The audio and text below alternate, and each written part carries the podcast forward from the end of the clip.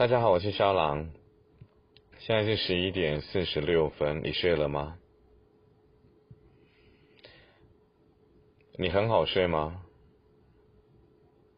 我不晓得每一个人状况不太一样，有人很好睡，有人很不好睡，有人睡觉前就东想西想，有人躺下去三秒钟就睡着，什么也不不用想，是了。但是哦，有时候哦有些事情啊，真的会让我们过不去，真的会让我们想到睡不着觉。像小狼今天看到的一则新闻，在网络的新闻，它的标题是这样：储蓄险解约违约金缴很大，他叹，就是他感叹呐，这种东西出现在世上要干嘛？意思说，今天呢，他买储蓄险，中途解约了，然后缴了很多的违约金，意思就是他他有损失了，他本金拿不回来了，所以他他感叹嘛，这种东西出现在世上要干嘛？这个问题其实蛮好玩的，是吧？我个人觉得。不好意思，校长讲话比较直接啊。个人觉得这个问题还蛮可笑的。哎，不然可以回过头来，我问你说，你出现在这世上要干嘛吗？我我我可以这样问你吗？不会很讽刺吗？不会很挑衅吗？对不对？那你这样问储蓄险，你有没有在意他的感受？储蓄险出现在这世上要干嘛？呃，你同意吧？每每一个人存在这世上有他的存在的价值，每一个东西呢也有它存在的不一样的目的。我相信啊，像这种金融工具啊，也都有它必要存在的目的。你知道金融海啸的时候？很多人去做了股票，做了基金，做了一些比较高杠杆的投资。你知道很多人的本金都只剩下两成、三成不到。你知道害的很多人家破人亡，甚至有人去自杀的。还有听说，不是李专自己赔钱啊，是李专把别人钱赔了，李专过不去，也有李专去自杀的。那你可以回过头来问，你股票你存在这世上干嘛？你基金啊、债券啊这些投资工具，你存在这世上要干嘛吗？这个问题不会很好玩吗？不会很可笑吗？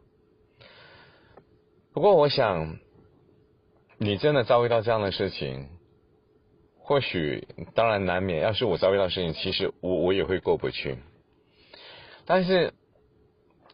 你知道保险是这样子，它是一个契约来的吧？假设今天契约的规定就是如此，那第一我想要问的就是，你在签这个约的时候，为什么你不看清楚？你签契约都不看清楚的吗？都不看你的你你的权利在哪里，你的义务在哪里吗？你都不需要看清楚吗？再来，就是你有搞清楚你买储蓄险的目的是做什么吗？今天你你的保险业务人员把那个建议书给你看，你有没有看到缴费的期间？比如说你缴六年期，你缴十年期，缴费的期间对照过来，你有看到吗？假设中途解约的话，本来就会比本金还要少吗？你没有看到这个建议书吗？白纸黑字那么清楚，数字写上面那么清楚，你都没有看清楚吗？你不晓得储蓄险从过去到现在这几十年来，在缴费期间，不管是六年、十年或二十年，解约本来就会有所损失啊，这就是游戏规则啊。那你为什么不看清楚你就签名了呢？你不晓得义务是伴随着权利而来的吗？所以小朗必须告诉你，储蓄险呢，它不是短期的效益，它是一个中长期的规划，甚至目的是指向退休这件事情。它存在的目的就是，像我身边有一个医生朋友，他说啊，他二十几年前开始买储蓄险，他一路买买下来，都被他的同学啊那些医生的朋友骂，爸说怎么这么傻，那么傻才会去买储蓄险。可是你知道吗？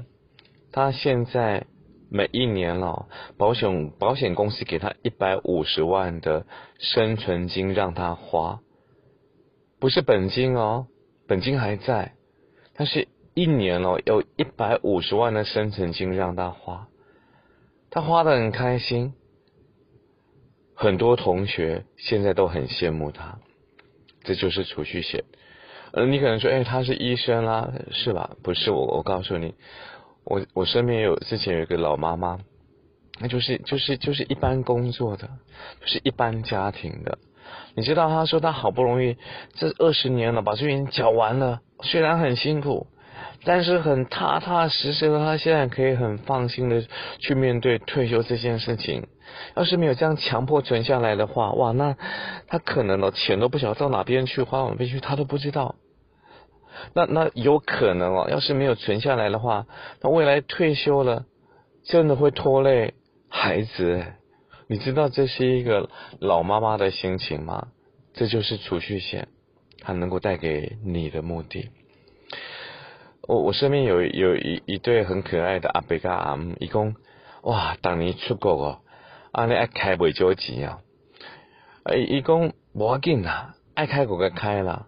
伊讲有欠这个储蓄险啦，哎，这储蓄险有利息呢，这利息会再可以开，拢卖开着家己的钱，哎，当你出国拢卖开着家己的钱，实在是有够迄路诶，迄个理由卖讲哈，OK，好，就是花的很过瘾就对了啦，你知道吗？这就是储蓄险能够带给你的。那肖郎呢？现在呢，就是要再跟你强调一次。你短期要用要花，你真的不要放进来储蓄险，因为解约会有所损失。但是呢，假设呢你看清楚、认清楚，他未来能够带给你的，你就不要真的把储蓄险都给否定掉了，对他真的是非常非常的不公平，是吧？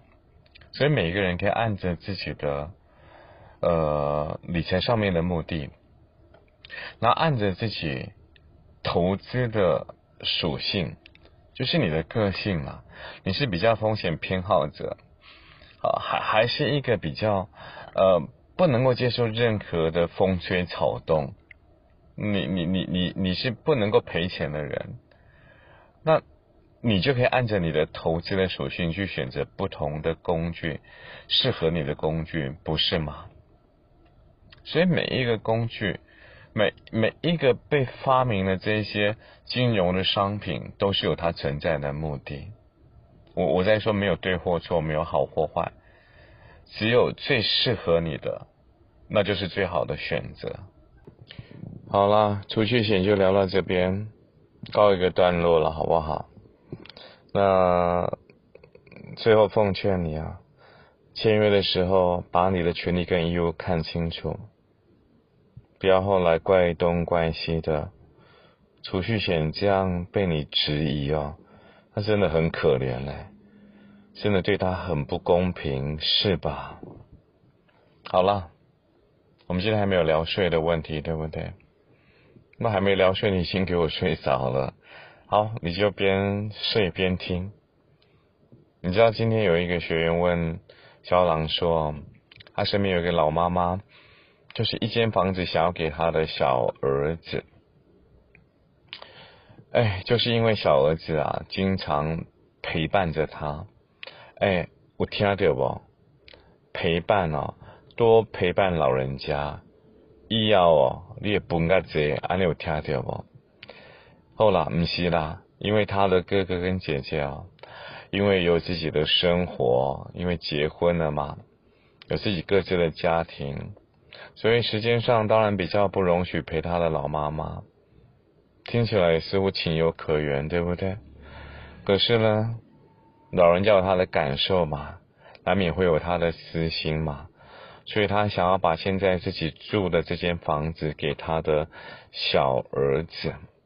好，那你可能想说，那给就给啊，但是肖朗要告诉你，真的还不是想给就给那么容易。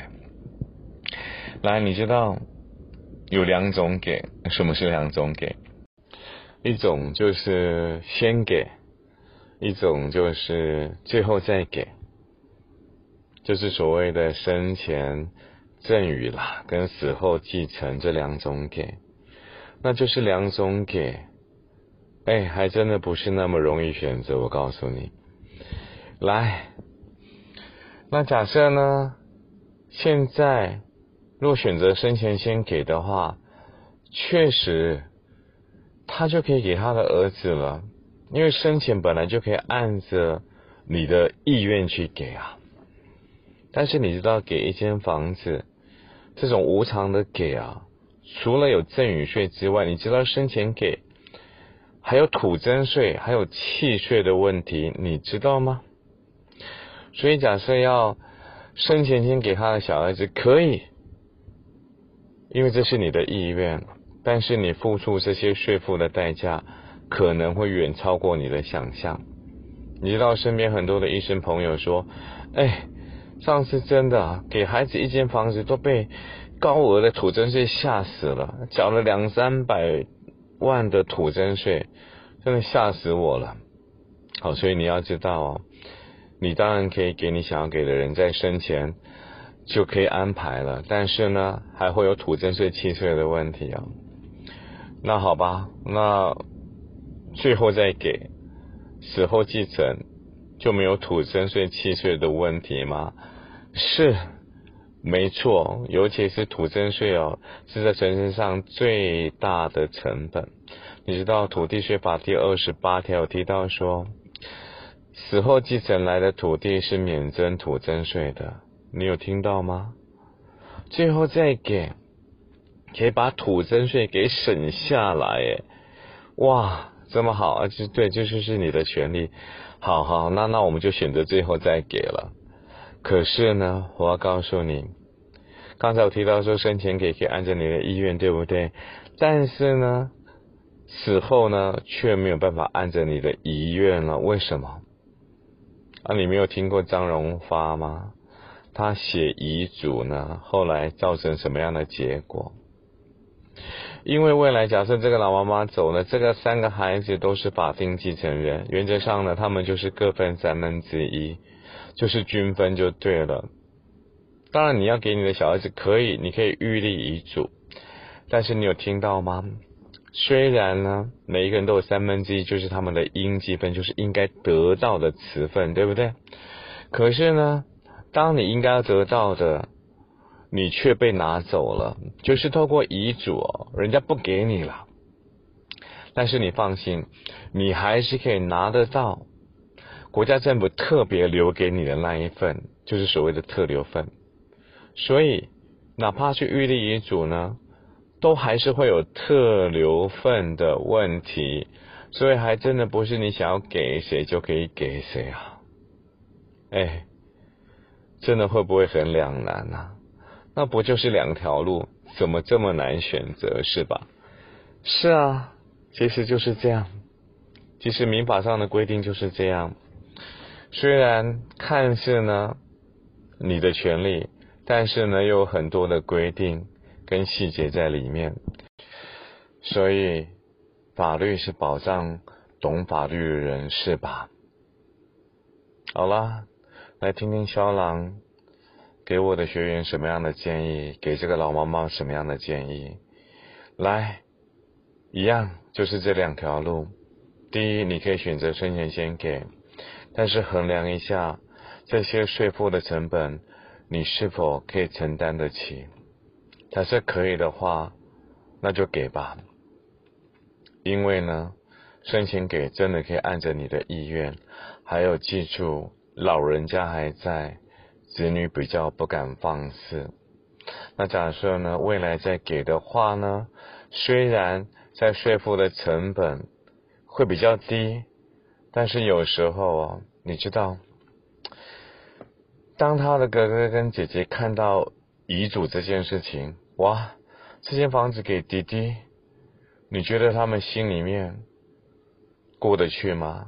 那我问你，假设是你过得去吗？啊，或许有人可以接受，那假设不能够接受了呢？未来会不会让他的兄弟姐妹之间都产生了一些嫌隙，甚至有没有可能连兄弟姐妹都当不下去？所以有句话说：“老人家不在了，人性就出来了。”听小朗一句话，你永远不要考验人性，因为要因为人性而付出的代价，这个代价你未必可以承担得起啊。好了，回到现实面来看，生前呢，可能你必须要付出比较多的说服的代价，可是呢，死后再给的话。却要付出更大的人性的代价。哎，怎么这么麻烦？怎么这么难给啊？那么难选择啊？对不起，太激动，把你吓醒了。是，就像肖朗讲的，真的会让人很两难，是不是？好了，我们冷静一下，来听听。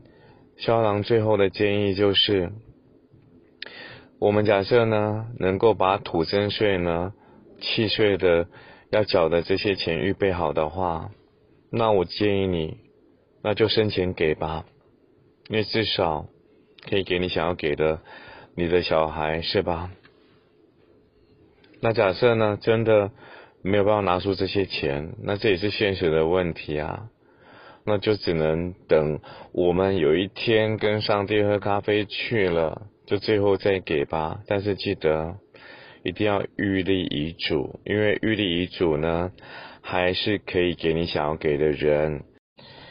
但是要记得，还是要把哥哥姐姐的特留份留好，因为这是他们的基本权利，是哪怕你预立遗嘱都不能够拿走的权利啊。可能你会告诉我，连这个部分都无能为力，怎么办？是，我知道，可能很多的现实状况是如此。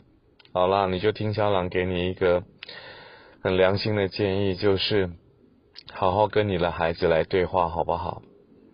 好好的跟他们沟通，跟他们说出你心里面的想法。孩子是需要被尊重的，我相信他们被尊重的。同时，应该可以体谅一个老妈妈的心情。你一定要这么做，不要让他们之后看到遗嘱傻眼。怎么老妈妈只偏爱小儿子？这对他们而言，其实也是非常不公平的事情，是吧？来听清楚哦，肖朗给了这位学员最后的建议跟叮咛是什么？我跟他说。去跟这个老妈妈问清楚，假设呢，你要是要选择生前给你的孩子的话，记住去做一件事情，就是把房子拿去信托。对你没有听错，就是拿去信托。为什么要去拿去信托？在担心什么？当然要担心啊！你没有听到关键吗？这间房子是老妈妈仅有的，也是她最后的全部哎。所以假设真的生前都给给完了，会不会不小心把年老的尊严都给给掉了？你知道现在不是要用钱绑住孩子啊？但是你知道现在没有钱看不到孙子，你不晓得这是现在的现实状况吗？来啦，当然我知道说你可能相信你的孩子，你知道你孩子的个性不会这样子，但是。哎，你知道这个小儿子还没结婚，未来结婚了呢？你知道那个变数就发生在结婚那个那个时候，因为会有外人介入了，不是吗？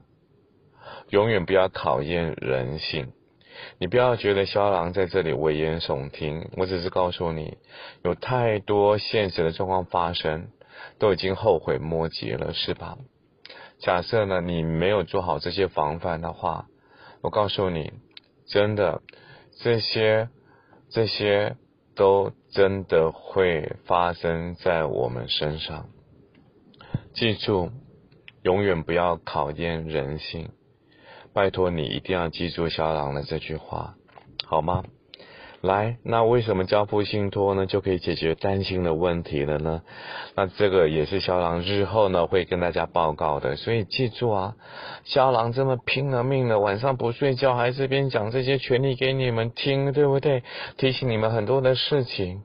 哎，你是 iPhone 的，要不要给我五颗星啊？哎，不然你真的真的很没有良心哦。来，还有另外啦，你要是真的哦。有问题要问肖郎的话，下面你有看到吗？呃，有我的网网网网址啊，来，哎，网址啊，不是网址，是网址啊。OK，肖肖郎的那个 国语不太好，请见谅。来，我所以记住哦，啊，你也可以留言给我。好了，讲那么多废话，你都睡着了，对不对？我过得加谢谢了，好了，无要紧啦，我是小狼，干不是？好了，祝你有一场好梦，晚安。